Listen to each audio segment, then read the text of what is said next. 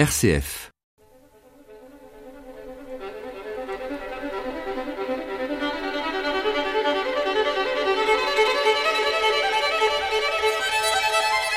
L'art et la foi.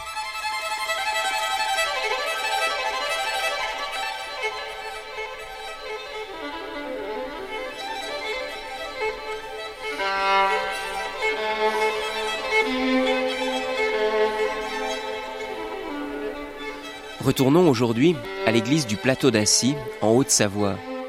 Cette église Notre-Dame de Toute Grâce, consacrée en 1950, est le fruit d'une rencontre entre le père Devémy, curé du Plateau d'Assy, et le père Couturier, un dominicain célèbre, ami de nombreux artistes. Ces deux hommes vont réunir les plus grands artistes de leur temps pour la décoration de leur église. Rouault, Chagall, Matisse, Braque, Lursa et bien d'autres. Un des tout premiers artistes à accepter d'offrir une œuvre pour cette église sera le peintre Bonnard, qui réalisera un portrait de Saint François de Sales. Une œuvre qui se trouve actuellement au-dessus de l'autel latéral, à la droite du chœur. Le père Santa Maria, un dominicain qui a été dix ans curé de la paroisse du plateau d'Assy, eh bien le père Santa Maria sera aujourd'hui encore notre guide. Il nous explique pourquoi Bonnard, ce peintre incroyant, a accepté d'offrir ce tableau pour l'église du plateau d'Assy C'est parce qu'une nièce du peintre Bonnard était employée dans l'établissement où était le père de Vémy qu'on a osé demander à Bonnard euh, donc de faire quelque chose pour l'Église. Et il a accepté volontiers. Bien qu'il soit pas vraiment féru euh, de euh, d'art religieux, c'était pas, vraiment ça. Alors, euh, il avait demandé donc à, à, au père de Vémy d'aller le voir pour lui expliquer ce qu'il voulait. Et le père de Vémy est arrivé euh, je crois que c'est sur la côte, mais près de Fréjus, près de Fréjus. Et il est arrivé à une petite maison, il a frappé, et c'est un vieillard qui est venu lui ouvrir la porte, et qui lui dit Ah, je vous attendais, mon père, entrez, vous excuserez, la maison est en désordre, j'ai enterré ma femme ce matin. Et immédiatement, le père de Vémy lui dit Mais je vais vous laisser. Je. Et euh, Bonnard a eu cette parole magnifique, il dit Non, il faut que la vie continue. Donc le père de Vémy lui a parlé de François de Sales et il lui a apporté quelques œuvres de Saint François de Sales. Donc ces œuvres qui sont marquées par la, douceur, la, bonté de, François de Sales, une œuvre qui est toujours en, nuance, très douce, où il n'y a rien de, de brusque. Et c'est dans cet esprit que Bonnard a travaillé pour représenter donc l'évêque avec son camail violet, juste devant le lac d'Annecy. Un évêque qui n'est pas un évêque dans un bureau, mais un évêque qui est au milieu de son peuple avec toutes euh, euh, des orphelines qu'il avait recueillies, puis des, des gens, le, le, peuple qui est autour de lui. Et dans le fond, donc, le lac, la ville d'Annecy, et tout au fond, les montagnes, avec quelques mouettes, mouettes qui survolent le lac. Donc une tout en haut que l'on pourrait prendre pour, pour la colombe de l'Esprit Saint. Oui, mais qui est, je crois, tout simplement une mouette. Hmm. Des couleurs très, très douces, très oui, pastel. Très, hein. très douces, très pastel, du violet, du bleu, du, du jaune, un peu de marron. Alors si bien que beaucoup de gens croient que, que le tableau a été délavé, qu'il est, qu'il est abîmé. Non, mais je crois qu'il a été conçu euh, tout à fait comme ça. Alors pour ne pas laisser cette œuvre de Bonnard seul, le père Couturier a fait appel à d'autres artistes, en particulier à Matisse, qui a euh, offert une œuvre juste au-dessus de l'autre hôtel latéral. Alors l'autre hôtel latéral, qui est l'hôtel du Saint-Sacrement, donc où il y a une porte euh, en bronze du tabernacle, cette porte du tabernacle a été faite donc par Braque, qui a représenté un poisson qui était le signe du chrétien, un grec euh, ictus, les premières lettres, pour signifier Jésus-Christ, Fils de Dieu. Euh, donc cette porte en bronze. Et Matisse, il a fallu qu'il intègre cette porte dans, euh, dans son œuvre. Alors cette œuvre est sur un fond jaune et c'est simplement un trait. À la fin de sa vie, Matisse, qui faisait des choses autrefois très, très colorées, très, très fouillées, hein, était ré réduit à l'essentiel, au trait. Et donc, d'un trait, il a décrit Dominique avec euh, sa chape qui porte sur son cœur l'évangile qu'il est chargé de, prêcher, et puis en signe de la fécondité de, de sa prédication, hein, vous avez un pampre de pampre de vigne de, de part et d'autre. Alors ce Saint Dominique ressemble étonnamment à, à son frère qui se trouve euh, à Vence, dans l'église de Vence créée par Matisse. Je crois d'ailleurs qu'il est son frère aîné, mais ils ont été fait, travailler, enfin il, les a conçus à peu près à la même époque. Donc c'est-à-dire début des années 50. Voilà. Et il a une, un costume dominicain qui est le costume dominicain ancien, qu'on ne voyait plus, mais que le père couturier avait remis à la mode, en faisant, enfin à la mode, c'est une façon de parler, mais enfin qu'il avait remis sur le marché avec euh, cette chape sans camaille, cette chape euh, directe. D'ailleurs, pour travailler sur Saint-Dominique, euh, Matisse avait demandé au père couturier de poser avec sa, tenue dominicaine. C'est le père couturier qui, qui a servi de modèle.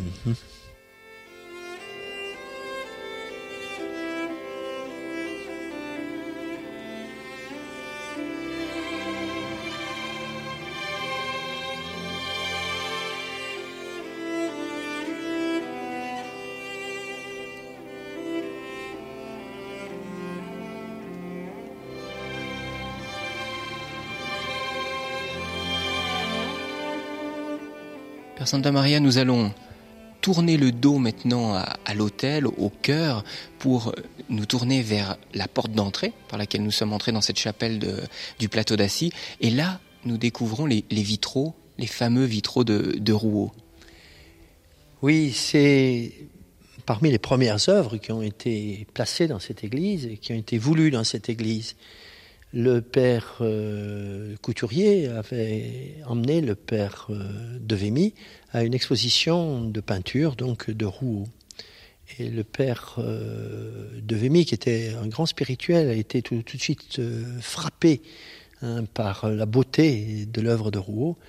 Et comme il avait du culot, il est allé le prendre par la manche. Il lui a dit ah, Si vous me donniez, je fais une église pour des malades, si vous me donniez un de vos vitraux. En fait, ce n'était pas des vitraux, c'était des cartons de peinture et euh, Rouault, très volontiers, lui a dit, mais choisissez. Donc il a choisi un des Christ souffrants, puisque, en expliquant à Rouault que c'était pour une église de malades. Et Rouault lui a, dit, lui a donné un autre Christ souffrant. Donc on a eu ces deux Christ, qui étaient le Christ de la flagellation, et puis le Christ euh, aux outrages. Et Rouault a fait ensuite les deux bouquets de chaque côté comme pour exprimer que c'est vrai que le Christ avait souffert, mais que la souffrance n'était pas un bien en soi, que la souffrance du Christ, elle aboutissait au-delà de la mort, à la résurrection et à la vie, et qu'il fallait donner l'espoir à ces malades, que ces malades n'étaient pas là pour souffrir, pour faire plaisir au bon Dieu, mais qu'ils souffraient, mais pour guérir, et puis euh, un jour plus tard, pour entrer dans la gloire de Dieu. Donc il a fait ces deux bouquets qui sont de part et d'autre, et qui, pour montrer bien que c'est un tout, les bouquets et les Christ souffrants. Donc, sur l'un des vitraux, tout à fait à gauche, il a mis J'ai été euh, humilié et maltraité, et à l'autre bout, mais je n'ai pas ouvert la bouche, comme une seule phrase qui encadre les deux Christ euh, souffrants. Ces deux bouquets ne sont pas du tout des éléments purement décoratifs dans l'esprit ah non, non, ils font, je pense qu'ils font tout à fait partie de, de la vision globale de, de Rouault sur euh, ce qu'il voulait faire, enfin ce qu'il voulait exprimer ici. Hmm Les couleurs sont absolument extraordinaires. On retrouve bien l'épaisseur de la matière et des couleurs euh, des tableaux de Rouault de la fin de sa vie. Rouault était un homme euh, difficile, très exigeant. Il a brûlé la plupart de son œuvre. Et il est exigeant aussi avec le maître verrier. Le maître verrier a dû remettre 100 fois l'ouvrage et la main à l'ouvrage parce qu'il le faisait recommencer sans arrêt, si bien qu'il y a des vitraux qui sont signés Rouault, d'autres qui ne voulaient pas signer et qui sont signés d'après Rouault parce que le, maître verrier pensait qu'il ne pouvait pas aller plus loin, qu'il ne pouvait pas faire, pas faire mieux. Qui était le, maître verrier? Alors, le maître verrier était, un, était Paul Bonny.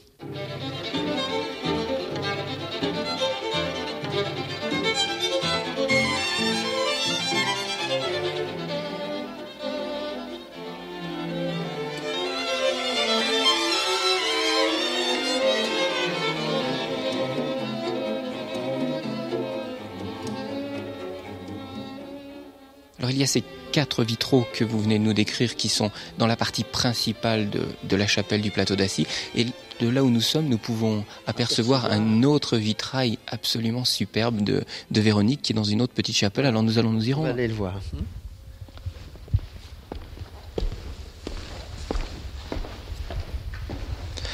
Qu'est-ce que c'est que cette petite pièce euh, où nous allons nous rendre maintenant? Cette chapelle était la chapelle mortuaire, celle dans laquelle on dépose euh, les corps des défunts en attendant euh, le moment de l'enterrement. il y a Véronique. Véronique qui stupéfie tous ceux qui viennent là, qui, qui crée beaucoup d'émotions pour ceux qui rentrent là par ce visage assez extraordinaire, ce visage allongé, enfin qui est tout à fait dans le style de, de Rouault, avec ses grands yeux, cette, euh, et ce visage qui est tellement calme, euh, paisible et accueillant. Donc il représente Véronique. Véronique, selon euh, la, légende, ce serait la femme qui, à Jérusalem, s'est penchée sur le Christ pour lui essuyer le, visage. Alors elle avait sa place dans cette église parce que comme Véronique s'est penchée sur euh, le Christ souffrant, il faut que Véronique se penche sur euh, tous les tuberculeux qui souffraient beaucoup pour euh, essuyer aussi leur visage, pour essuyer leurs pleurs, pour que qu'ils se relèvent comme le Christ s'est relevé après être tombé et qu'ils poursuivent courageusement la route. Très souvent, Véronique est représentée dans l'histoire de l'art tenant le drap, ou du moins le, tissu sur lequel se trouve le visage du Christ. Ici, il n'y a que le visage de Véronique, avec un fond bleu ciel absolument magnifique. Oui, c'est vrai, elle ne, présente pas le voile là, mais euh, on dirait qu'elle euh, qu'elle a le regard tellement rivé, fixé hein, sur celui dont elle essuie le visage, sur le Christ, que on semble presque en arrière, il me semble, toujours voir le, visage de celui qu'elle admire, de celui qu'elle aime, de celui euh, qu'elle est en train de secourir. Elle a sur euh, la tête un, voile bleu. Euh, on ne peut pas s'empêcher de penser qu'elle ressemble quand même à une infirmière idéale. Oui, c'est vrai, c'est aussi un petit peu l'infirmière de tous les malades du plateau d'Assis, avec la, croix qui n'est pas la croix rouge, mais qui est la croix noire qu'elle a sur le front, hein, comme, comme les infirmières quelquefois le portent l'infirmière de la Croix-Rouge. Il y a toute une légende qui court à propos de ce portrait de Véronique. Certains disent que c'est le portrait de Michel Morgan qui aurait servi de modèle. En fait, Michel Morgan a tourné un film au plateau d'Assis et a visité l'église, mais le vitrail était déjà, déjà fait. Et c'est la fille de Rouault qui avait servi de modèle.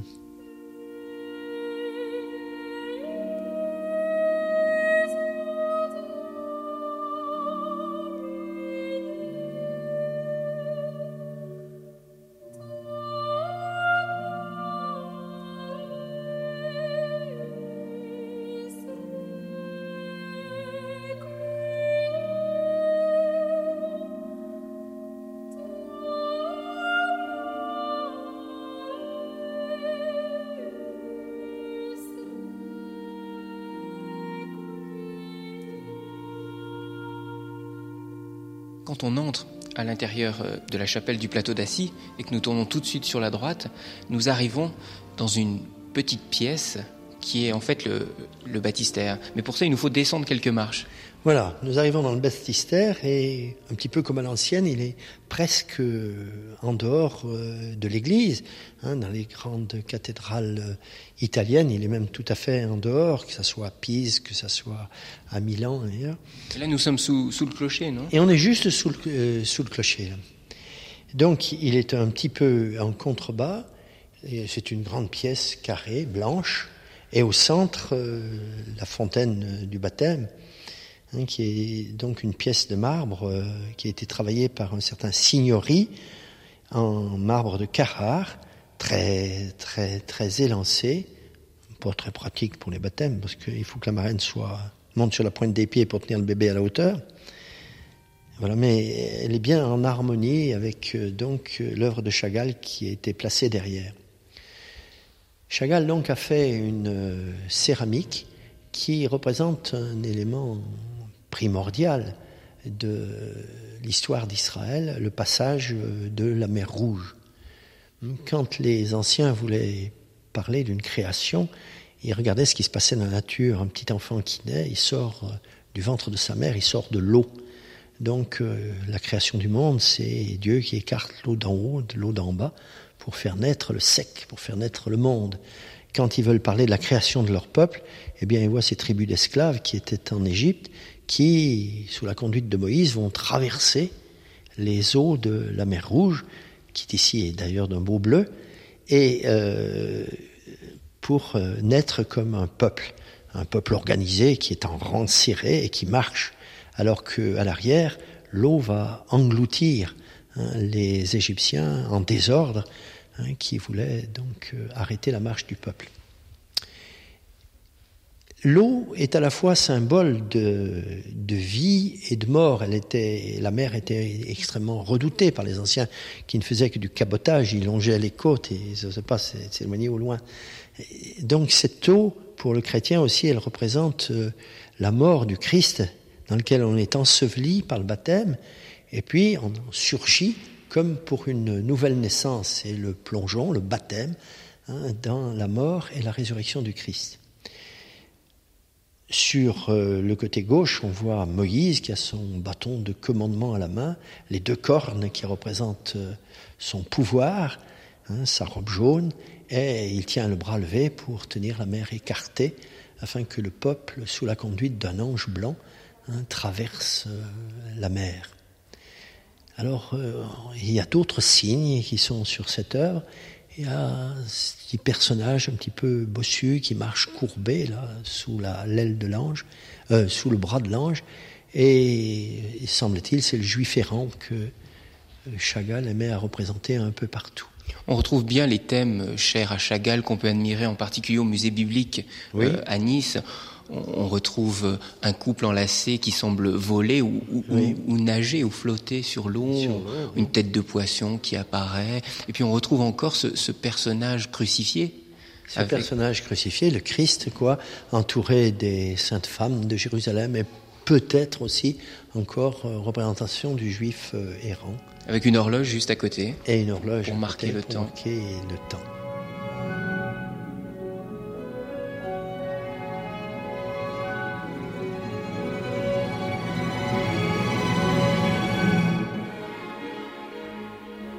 J'entrepris de traduire en céramique le passage de la mer Rouge qui est le chemin de la libération religieuse du peuple d'Israël. Cette œuvre, à laquelle j'ai apporté toute ma ferveur, est l'accomplissement de longues mais exaltantes heures de travail. Je l'ai conçue et réalisée en louange du Dieu de mes pères, miséricordieux et bon, auquel je suis attaché de toutes les fibres de mon cœur. Fils de juif, ai-je le droit d'en faire le don à cette chapelle d'Assis en mémoire du père couturier. Mais ce peuple juif, dont j'ai la fierté d'être le fils, a eu le premier parmi tous les habitants de ce monde la douloureuse mission de porter le flambeau de la vérité et de la foi. N'a-t-il pas le droit, sinon le devoir, de faire preuve d'une tolérance qui, hélas, lui a été si souvent refusée? Je veux croire que tout homme de bonne foi devra donner réponse affirmative à ma question lettre de Marc Chagall adressée au père de Vémy.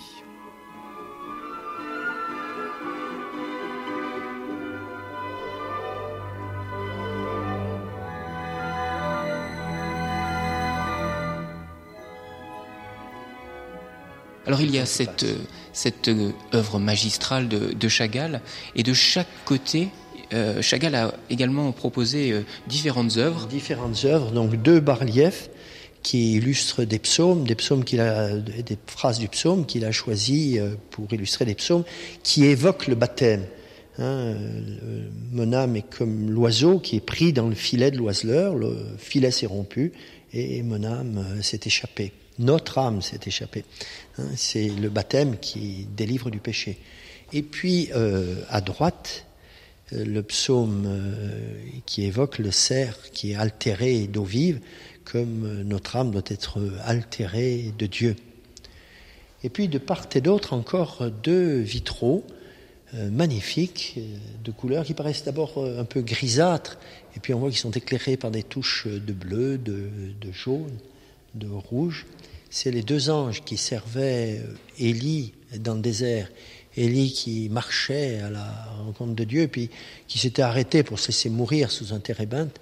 Et puis Dieu envoie ses anges lui porter le pain et, l'eau pour qu'il reprenne sa marche et qu'il continue. Ou c'est les anges qui servaient Jésus dans le, dans le désert lors de la tentation. Avec dans le vitrail de droite représenté le chandelier à sept branches qui représente, euh, qui est le symbole du peuple juif. Alors on est étonné parce qu'il y a ces cinq œuvres de, de, Chagall qui sont absolument superbes. Et puis le, le, le baptistère lui-même n'est pas de Chagall. Alors qu'est-ce qui s'est passé ici? C'est lui qui n'a pas voulu travailler pour euh, le baptistère? Non, je ne pense pas qu'il n'a pas voulu travailler pour le baptistère, mais il était surtout euh, peintre. Euh, et, pas tellement sculpteur, donc je pense qu'il n'a pas voulu faire la cuve lui-même. Et il avait demandé donc de faire le baptistère à un de ses amis, un juif américain aussi, euh, qui euh, s'appelle Lipchitz, et qui a représenté ce, qui nous a offert donc ce bronze euh, qui est gros, puis ça fait une tonne, et qui représente la Vierge Marie avec la colombe, l'esprit qui la couvre, cette colombe qui enserre la Vierge Marie dans un voile en forme de cœur renversé. Donc curieusement, hein, cet, euh, homme, cet, homme, juif, de religion juive, croyant, hein, a représenté une, annonciation. Et à l'arrière, il a marqué, il a inscrit euh, sur son œuvre, moi, Joseph Lipchitz, fidèle à la foi de mes pères, j'offre cette œuvre en signe d'union et de compréhension entre toutes les religions et entre les hommes. De même, Chagall a marqué presque la même inscription en dessous de sa céramique, hein, cette œuvre qui est faite pour euh, l'union entre toutes les croyances et toutes les religions.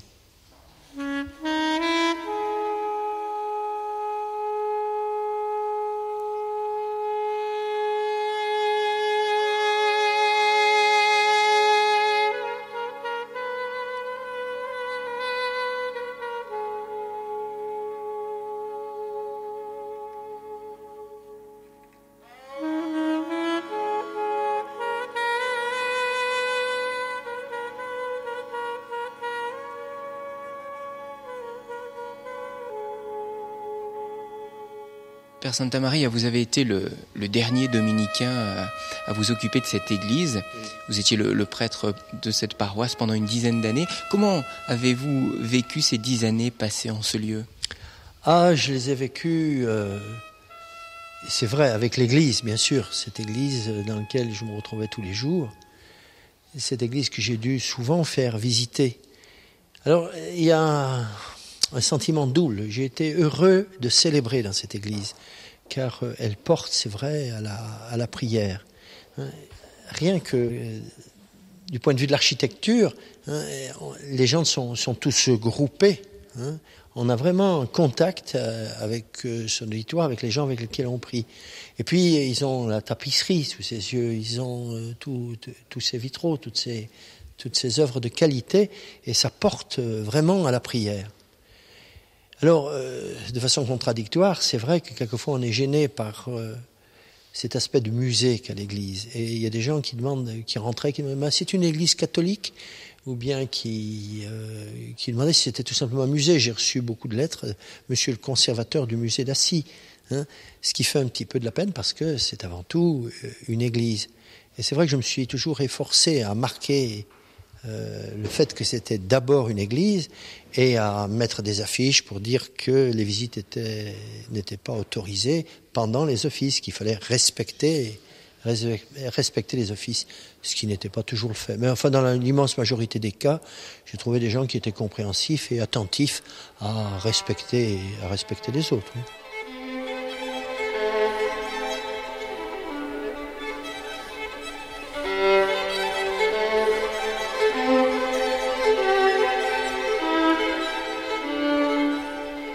Si le Père Santa Maria et les dominicains ne sont plus au plateau d'Assis, l'église est toujours ouverte et bien vivante grâce à la présence de deux prêtres diocésains. Aussi, n'hésitez pas, si vous vous rendez en Haute-Savoie, n'hésitez pas à visiter cette église Notre-Dame de Toute Grâce. Cela vaut vraiment le voyage, ne serait-ce que pour un seul des vitraux de Rouault.